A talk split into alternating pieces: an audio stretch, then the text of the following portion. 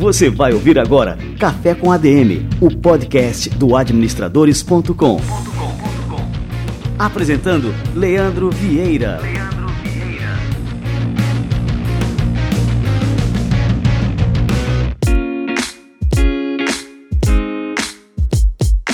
Fala galera, está no ar mais uma edição do Café com a DM, a sua dose de cafeína nos negócios. Estamos começando o nosso episódio número 123.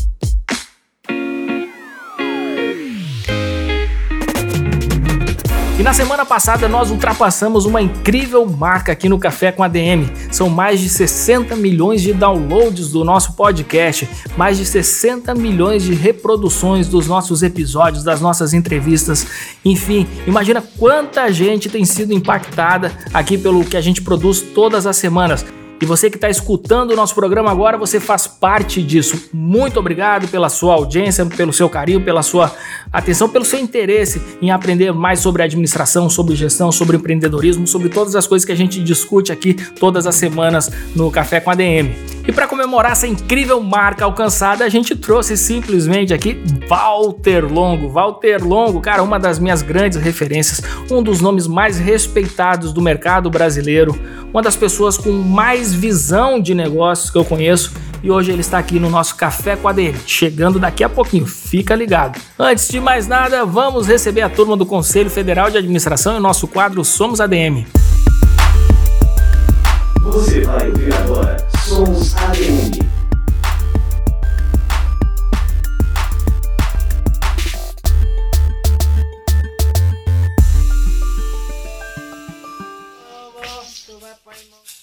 Trocar a infinidade de recursos naturais pela cidade grande foi a escolha da indígena Danila Feroyer, de 18 anos, que optou por estudar a administração em Parintins, no Amazonas. Morar longe da família, cultura e costumes nativos foi a alternativa que ela encontrou para melhorar as condições da aldeia onde nasceu e levar mais qualidade de vida. Vamos ouvir agora um trechinho dessa incrível história que a equipe do CFA foi conferir lá em Parintins e que você, ouvinte do Café com ADM, pode acessar em cfaplay.org.br. Eu quero e eu vou ser administradora para poder organizar a minha comunidade. Porque não é fácil indígena estudar. Chamo Danila Feroyer, tenho 18 anos. Eu sou de Inhamundá, mas minha comunidade mesmo é Caçauá. Por que, que você resolveu fazer administração? Mas assim, pensando na minha comunidade. Assim, administrar algo novo, algo novo entre a nossa sociedade lá. Para me atuar junto com os brancos, dando, é, ajudando eles. Assim, para a minha cultura.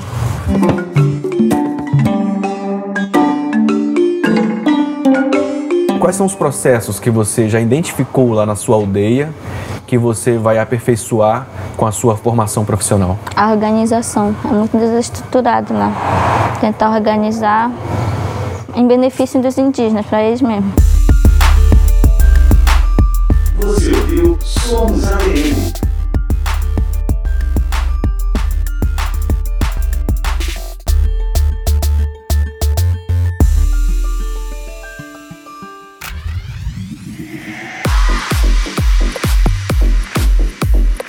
Fantástico! O quadro Somos ADM é fruto de uma parceria exclusiva entre o Conselho Federal de Administração e o administradores.com. Boa galera, meu café já tá fervendo por aqui porque tá chegando a fera, Walter Longo. Vamos lá!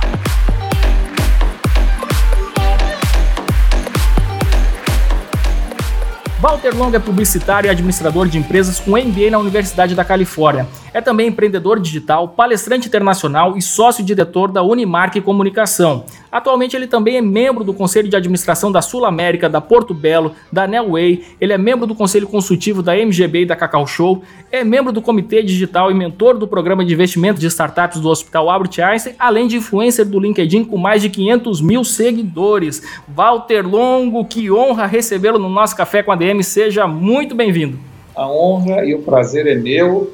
É, vocês têm um veículo de comunicação que eu sigo e admiro há muito, muito tempo e é sempre um prazer estar falando com você.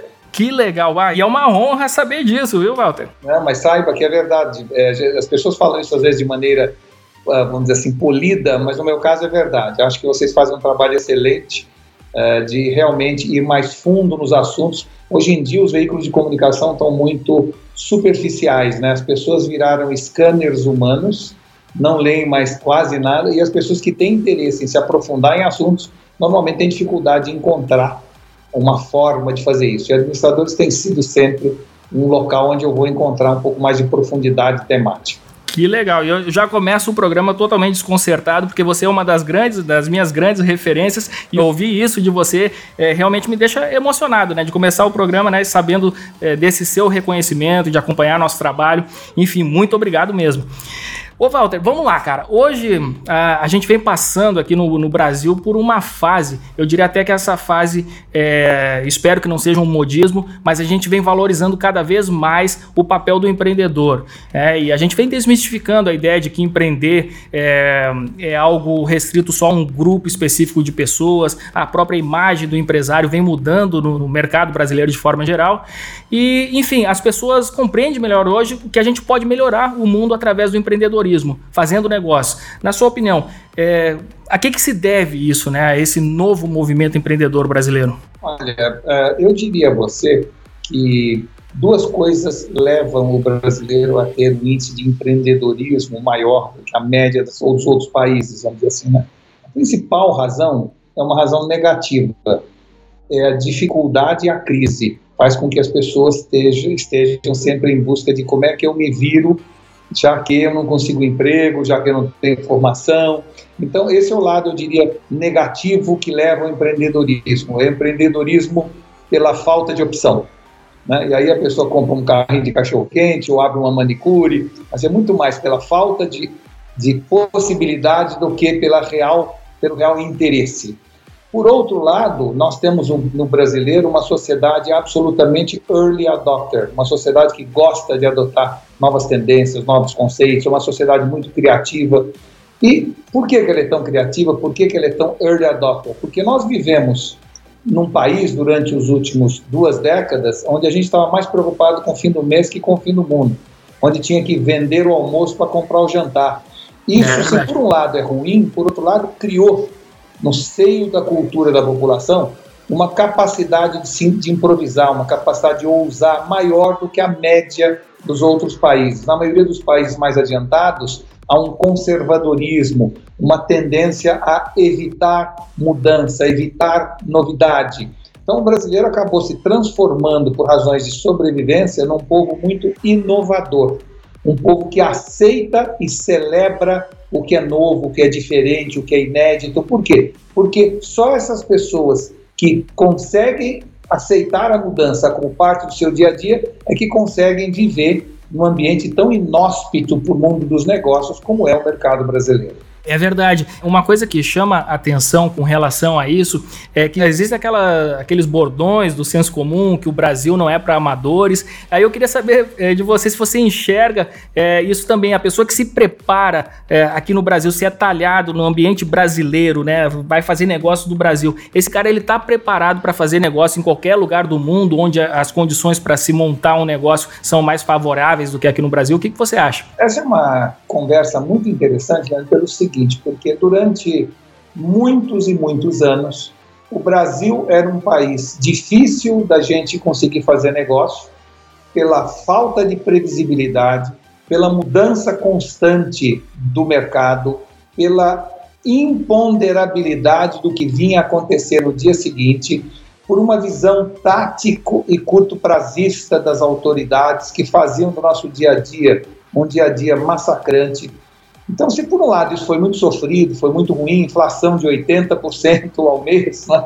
deu, por outro lado, ao brasileiro, ao executivo brasileiro, uma capacidade de adaptabilidade e de aceitação do imponderável como parte do dia a dia, que hoje o mundo, no mundo inteiro, mudou.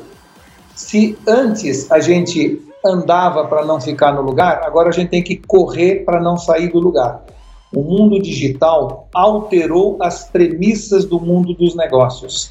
Hoje, não há mais a capacidade da gente prever nada, as mudanças são muito rápidas. Então, em função disso, no mundo inteiro hoje, a situação é: as empresas precisam ser mais flexíveis, aceitar mais a inovação, não resistirem à mudança, ou seja, nós brasileiros fomos forjados para uma capacidade que hoje o mundo inteiro está exigindo. E nós temos sim uma vantagem competitiva por termos sido treinados a ser assim. Então, se eu me comparar com o americano, com o alemão, com o japonês, eu chego em qualquer lugar do mundo hoje e me adapto mais fácil. Estou acostumado a trabalhar sem estatística, sem número, com a mudança como o estado permanente do meu negócio. Enquanto que pessoas que viveram as últimas décadas em locais ou em ambientes mais previsíveis estão tendo uma enorme dificuldade de se adaptar aos novos tempos. É interessante você falar isso, que realmente, então, assim, o brasileiro, de uma forma geral, ele é mais resiliente, ele se adapta é, realmente de forma melhor a, essas situações, mas por outro lado, também a gente tem alguns gaps, alguns gaps educacionais que acabam, é, que acabam dificultando o aproveitamento das oportunidades que esse novo mundo acaba naturalmente gerando. Você acha isso que a gente ainda tem que melhorar muito na parte, por exemplo, educacional, para a gente estar mais é, ciente das oportunidades que nos rodeiam, ao mesmo tempo que a gente tem essa resiliência, essa adaptabilidade é, mais elevada?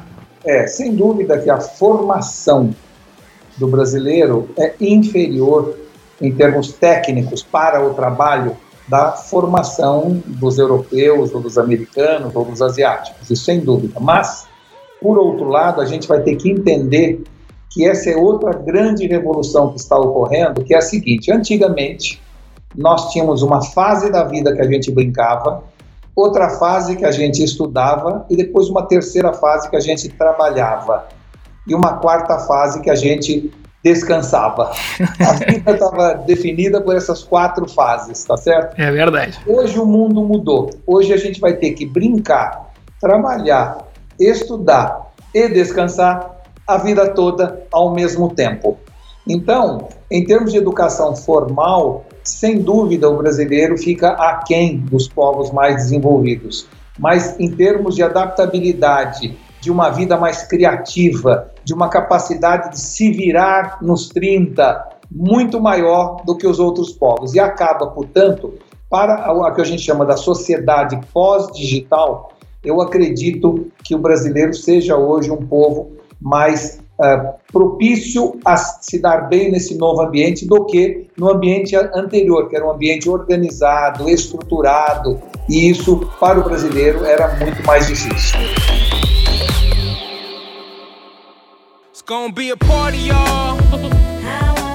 E me diz uma coisa, falando de marketing agora, né? Um dos maiores desafios do marketing atualmente é conseguir a atenção dos seus públicos, né? Eles são impactados por centenas, milhares de informações uh, todos os dias, a todo instante.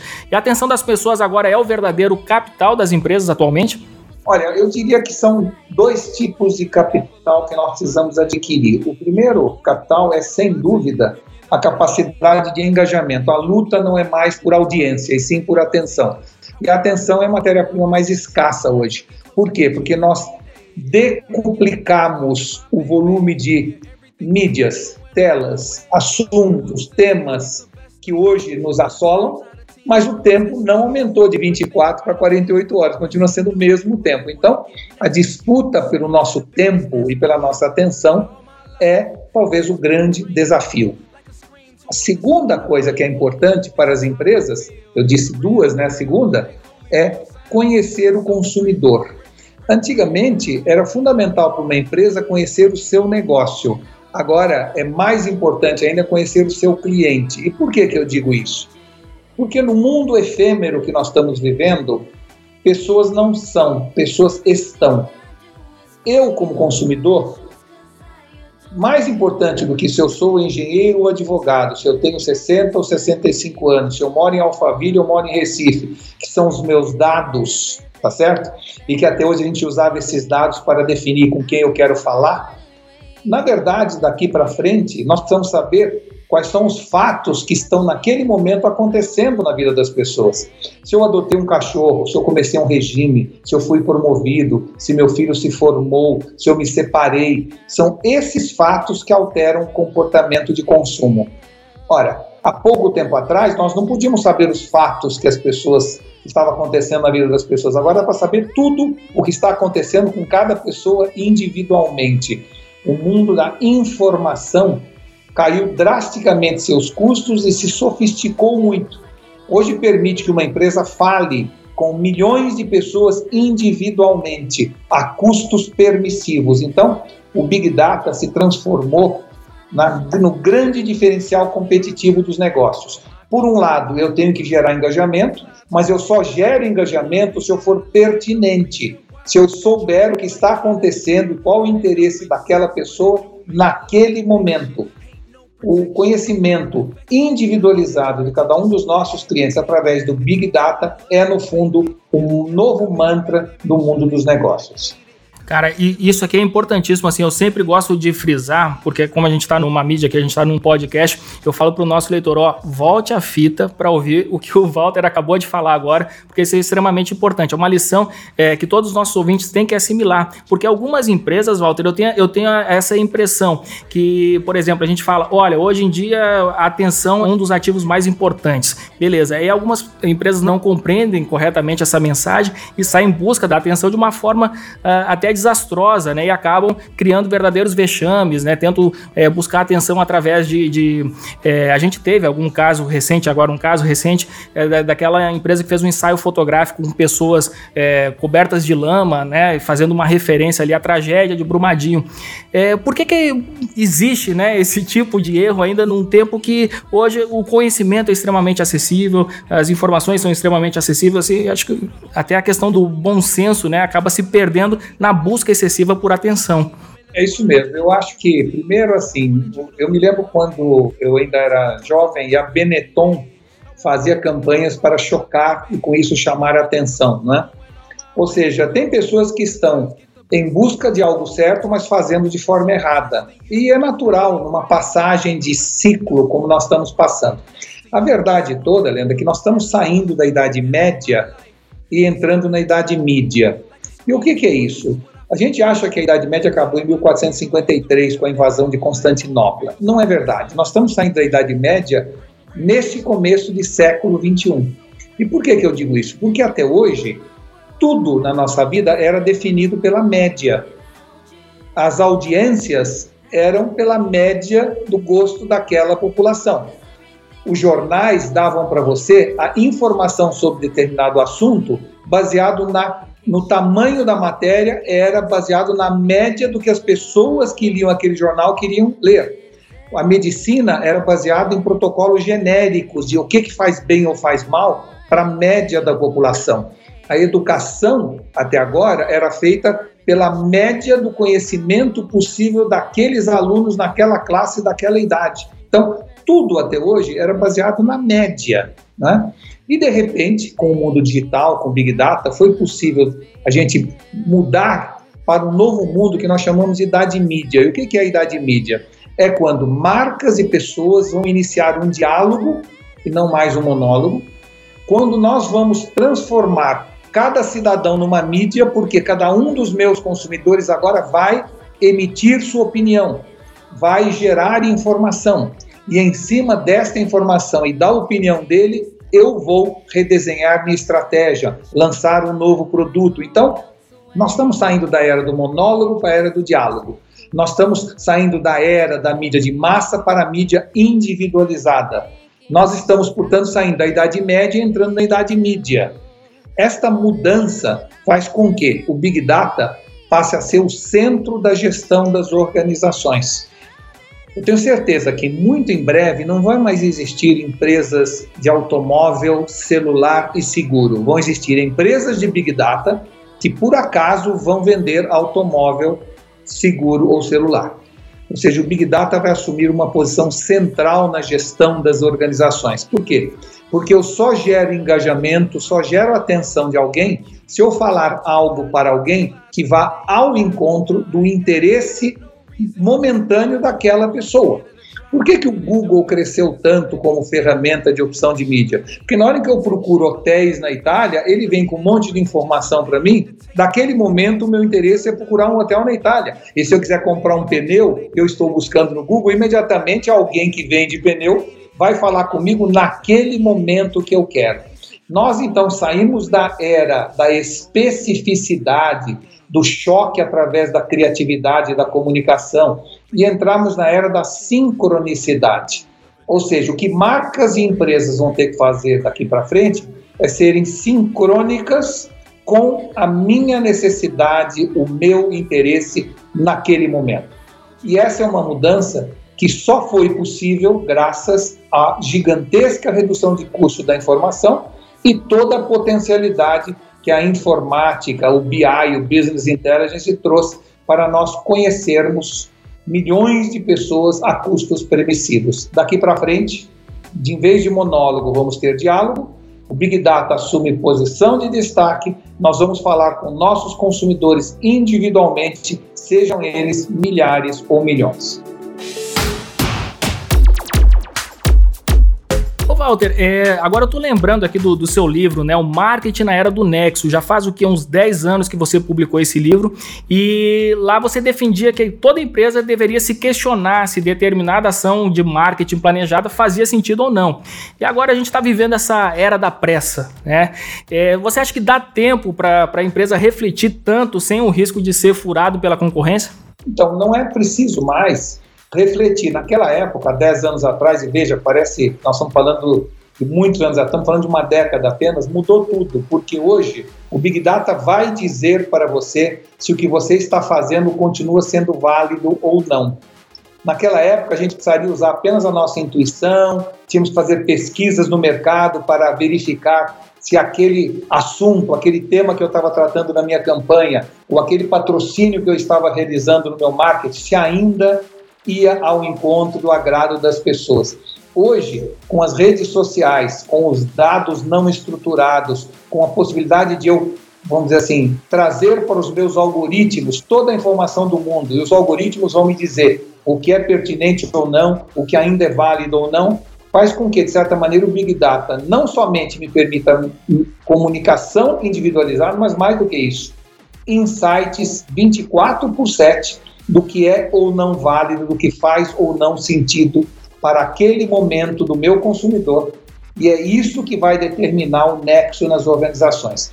Antes, o nexo era feito na ponta do lápis, no cálculo e na pesquisa. Agora, o nexo pode ser gerado a partir de uma central de informações algorítmica que me dê o tempo inteiro a informação do que continua sendo válido ou não do que é pertinente ou não, do que as pessoas querem naquele momento ou não. A efemeridade se juntou à sincronicidade e esses dois elementos é que vão gerir daqui para frente o nexo nas organizações. E como é que você acha que essa mudança deve impactar agora, falando, voltando para a questão da formação é, dos profissionais de marketing? Você acha que essa formação é, tradicional, onde a pessoa passa ali quatro anos na faculdade, depois é, ingressa numa pós-graduação, você acha que esse modelo ainda é válido no, nos dias de hoje ou ele deve ser mesclado com as outras opções de aquisição e construção do conhecimento que a gente tem hoje de forma forma abundante nos meios digitais? Quando você vê, Leandro, empresas como Google ou Apple contratando pessoas sem mais dar importância a diploma universitário, você vê que alguma coisa está mudando no cenário, né? Você vê que, é, vamos dizer assim, a formação acadêmica perde um pouco importância para outras características. Então, eu hoje, pessoalmente, considero que a formação acadêmica e a experiência anterior são condições essenciais, mas não suficientes para eu contratar alguém. E quando eu digo eu, não eu, eu acho que as empresas em geral estão de alguma maneira nessa nova nessa nova vibe, que é a vibe de pensar que além da formação e da experiência anterior, algumas características são fundamentais nas pessoas para valer a pena contratá-la. E eu poderia resumir isso para você dizendo o seguinte: daqui para frente, independente do cargo, da função, da missão da pessoa que eu vou contratar, eu só contrato CEOs. E o que, que é um CEO? É uma pessoa que tem as características de curiosidade, entusiasmo e otimismo, daí a sigla CEO. Ou seja, curiosidade para querer saber cada vez mais as coisas e aprender novas informações, novas tecnologias para continuar atualizado. Entusiasmo para, no ambiente de mudança constante, ter entusiasmo pela própria mudança, entendendo que não é mais uma fase, mas é algo definitivo. E otimismo no sentido de inocular nos seus colegas, no seu grupo, essa visão positiva de vamos mudar e vai ser melhor sempre. Então, uh, se eu não tiver ou não sentir características de curiosidade, entusiasmo e otimismo nas pessoas que eu estou entrevistando, eu simplesmente não contrato, por melhor que seja a sua formação acadêmica e por melhor que seja a sua experiência anterior. Daqui para frente, curiosidade, entusiasmo e otimismo é o tripé que vai permitir às pessoas não apenas serem boas, mas continuarem boas.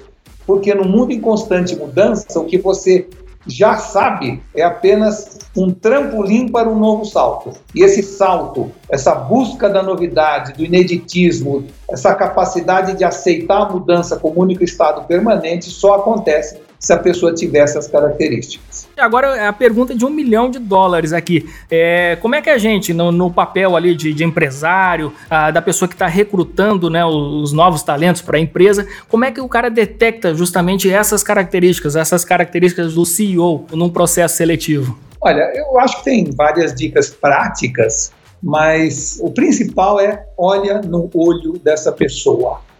Eu considero que o olhar sempre foi algo relegado a um segundo plano na área das contratações. Né?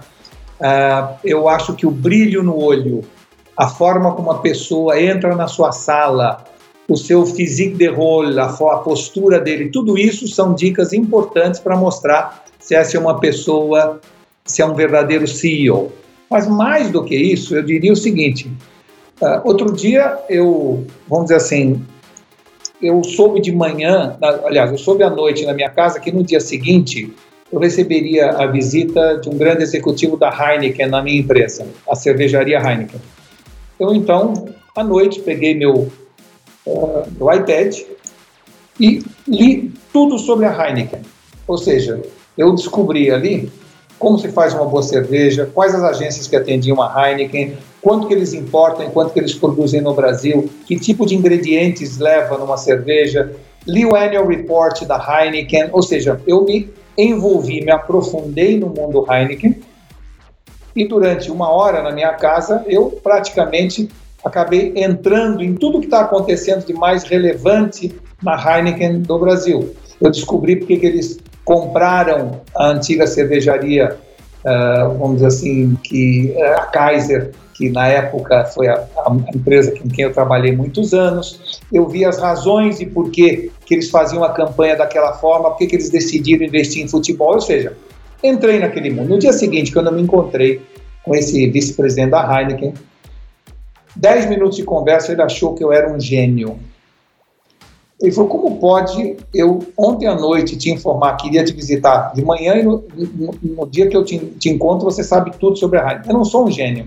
Apenas fiz uso de algo que o mundo digital nos permite, que é saber o que quiser, a hora que der vontade, na profundidade desejada.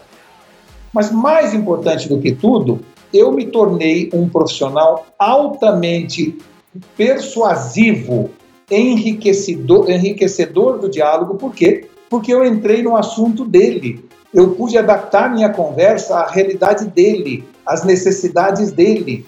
É, você não tem ideia como eu passei dali para frente a fazer isso como um exercício diário. Toda vez, todo dia eu pego a minha agenda, olho o que, eu vou fazer no dia seguinte e entro no mundo daquelas pessoas para que no dia seguinte, quando eu me encontrar com ela, eu saiba tudo sobre aquela pessoa, aquela empresa, aqueles negócios, aquele segmento de mercado. Pois bem, a gente entrevista pessoas hoje, e eu faço isso cotidianamente, onde a pessoa chega na minha empresa e começa a perguntar tudo sobre a minha empresa. Quando se, na verdade, no táxi a caminho de lá, ele entrasse no celular dele, ele saberia tudo sobre a minha empresa e poderia chegar já adaptando o diálogo ao conhecimento já adquirido. Então ele chega perguntando tudo de novo. Isso é uma demonstração de falta de curiosidade absoluta. Né? Então, esse é apenas um exemplo singelo de que características como curiosidade, entusiasmo e otimismo você nota numa conversa de 10 minutos com alguém.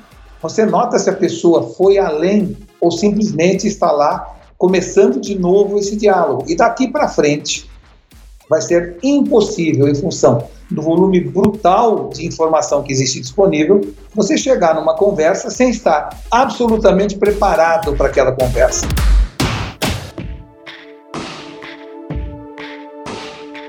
Walter, eu queria tocar agora num assunto aqui que você se tornou. Você sempre foi um profissional extremamente conhecido no mercado, mas há alguns anos você participou ali de várias edições do programa Aprendiz, ali ao lado do, do Roberto Justus. Eu queria que você contasse um pouco dessa experiência, porque ali, ali realmente eu me tornei o seu fã, foi ali que eu tive a, a oportunidade de conhecer e que cada participação sua no programa, eu quero deixar. É, isso aqui é bem claro, cada participação sua para mim valia como uma aula de um MBA. Eu sempre achava assim extremamente interessante todas as suas colocações ali naquela sala de reuniões, né, como, como é chamada ali aquele momento do programa em que os candidatos ali são é, são chamados ali para conversar com tanto com o Roberto Justo ali com os conselheiros, né? Eu queria que você contasse um pouquinho dessa experiência, né, e também é, falasse sobre a importância é, do programa de ter colocado ali a questão do mundo dos negócios na pauta pauta cotidiana brasileira.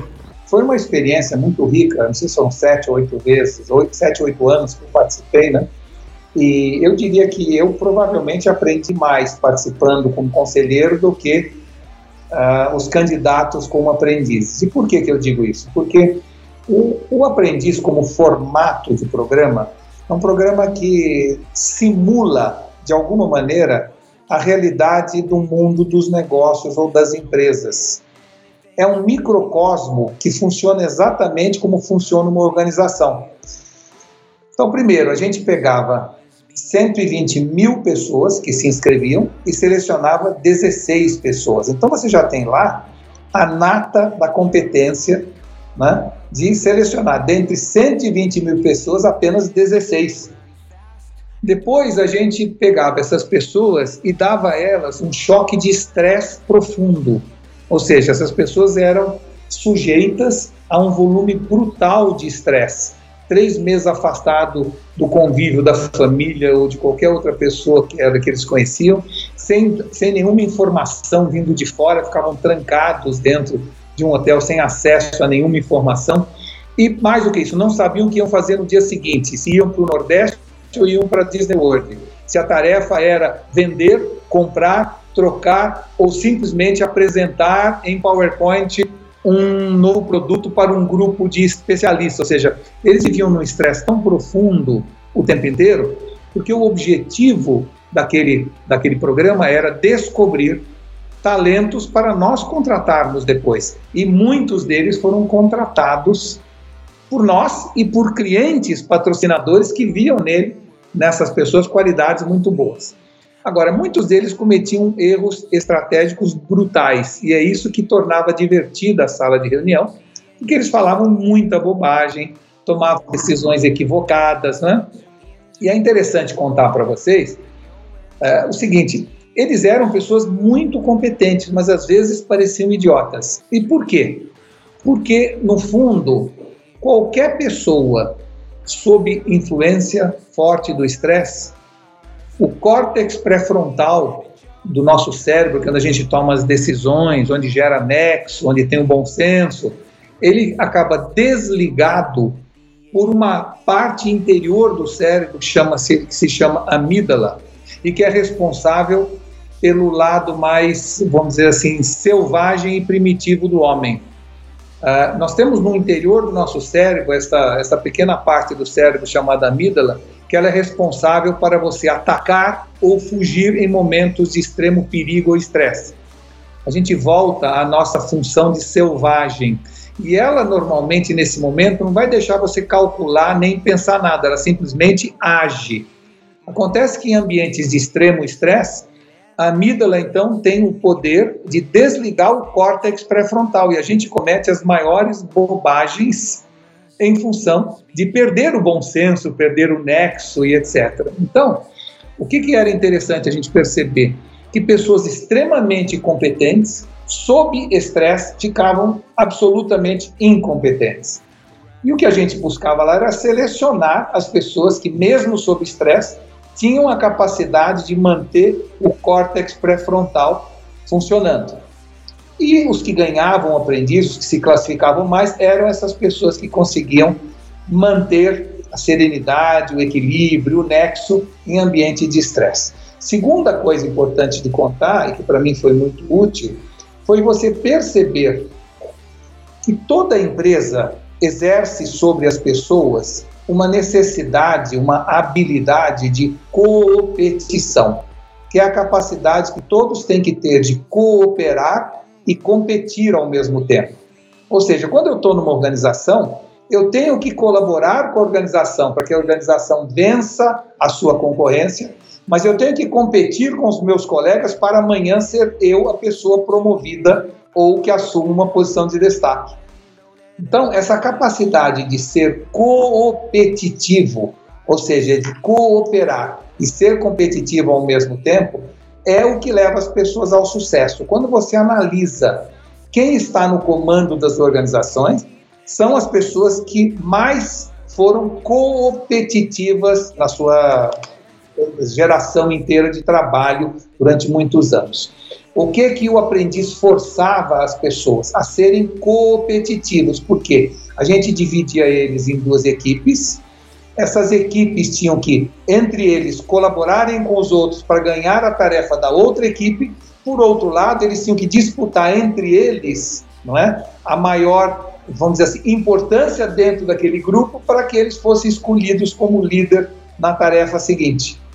Isso significa que um exemplo, um microcosmo da corporação acontecia ao vivo lá no aprendiz. Então, para mim, foi um exercício muito grande, quase como um MBA, eu poder ver ao vivo no microcosmo de maneira acelerada esse ambiente competitivo transformado em realidade.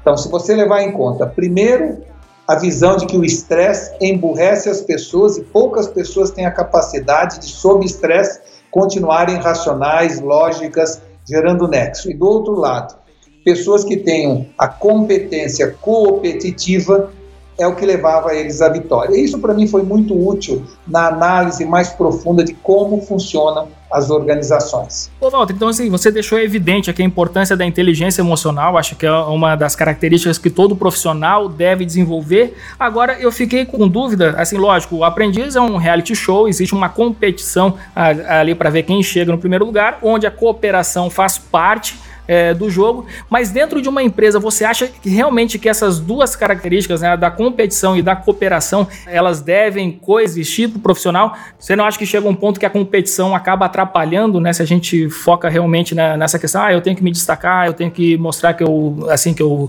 é, gero mais valor do que o meu colega. Como é que você acha, assim, dentro de uma empresa mesmo, onde não existe uma competição pelo primeiro lugar, como é no caso do aprendiz? Mas existe, sim, existe em toda organização uma necessidade de você se sobressair perante o grupo para que você seja guindado a posições melhores, superiores, ganhe mais, etc. Então, o que, é interessante? Numa organização, uh, e eu estou falando isso de muitos e muitos anos de vivência e de experiência, fica claro que os profissionais que mais evoluem numa organização são os profissionais com capacidade de competir ou seja, de cooperar e competir ao mesmo tempo. Uh, pessoas que são extremamente competitivas, que competem contra tudo e contra todos, têm uma dificuldade imensa de trabalhar em grupo, que é hoje um, uma das tônicas da nova forma de organização do trabalho. Você trabalhar em equipe, trabalhar em grupo, influenciar o grupo a levar avante um determinado projeto, né?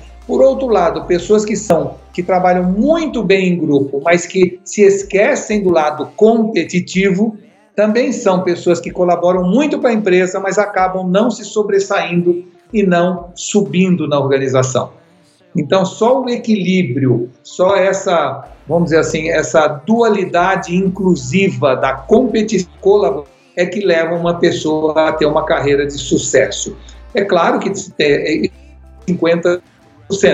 Às vezes as doses são 70-30, 80-20, não é? Mas no fundo também influencia. Em ambientes como a Ambev, por exemplo, sempre foi, a competição era mais importante que a colaboração. Em empresas como a Cacau Show, a colaboração é mais importante. É, a cultura da organização, o espírito de equipe, isso tudo influencia, mas sem dúvida o profissional que sobe, o profissional que evolui, o profissional que consegue os postos mais altos nas organizações são aqueles que conseguem equilibrar, de acordo com a cultura da organização, as características de colaboração ou cooperação de um lado e de competição do outro. E eu chamo de competição a competição saudável, a competição de que se eu sou vendedor, eu quero vender mais que qualquer. E se eu sou marketing, eu quero retabilizar aquele dinheiro, aquele valor que me deram da melhor forma possível para a organização. Não é competição tão selvagem quanto o aprendiz, mas aquela competição sadia de fazer o melhor de mim, de gerar uma filosofia na empresa de mais com menos. Essa capacidade de mostrar isso e de deixar isso claro é, no fundo, uma atitude competitiva. Livro da Semana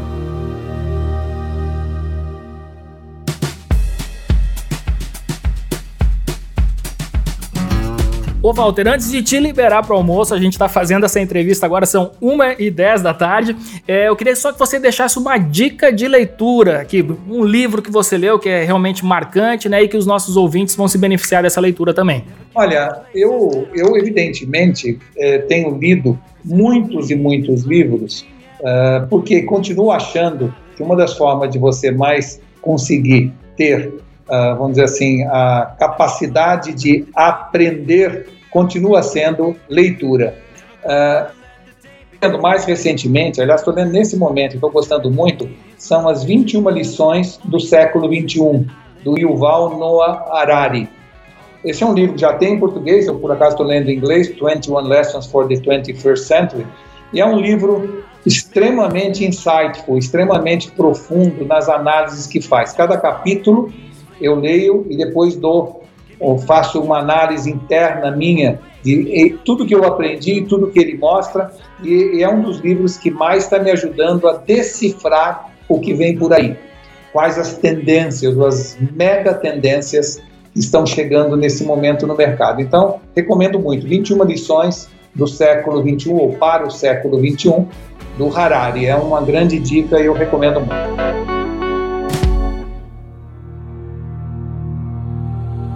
Livro da Semana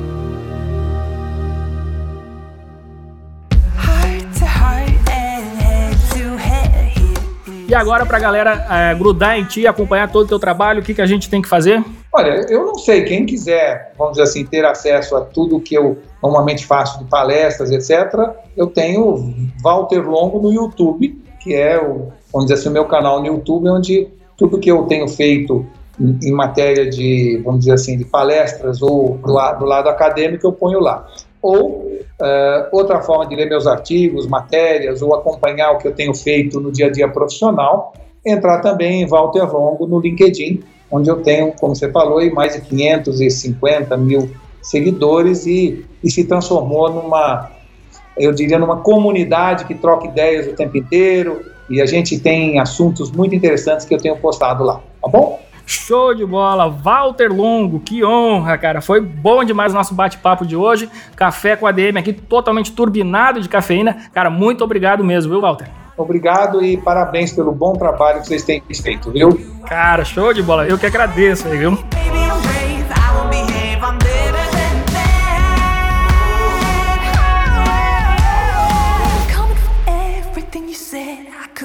I got my own back.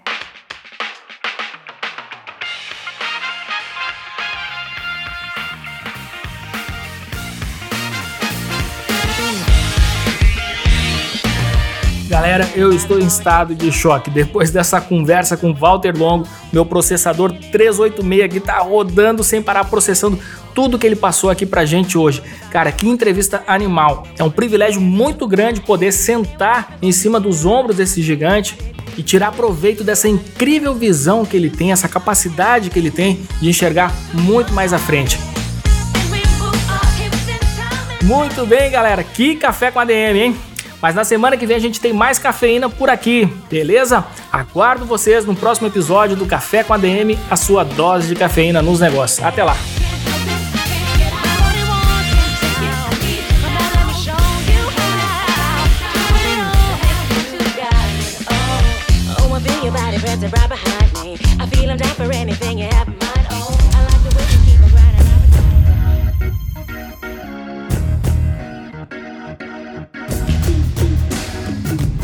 Você ouviu Café com ADM, o podcast do administradores.com.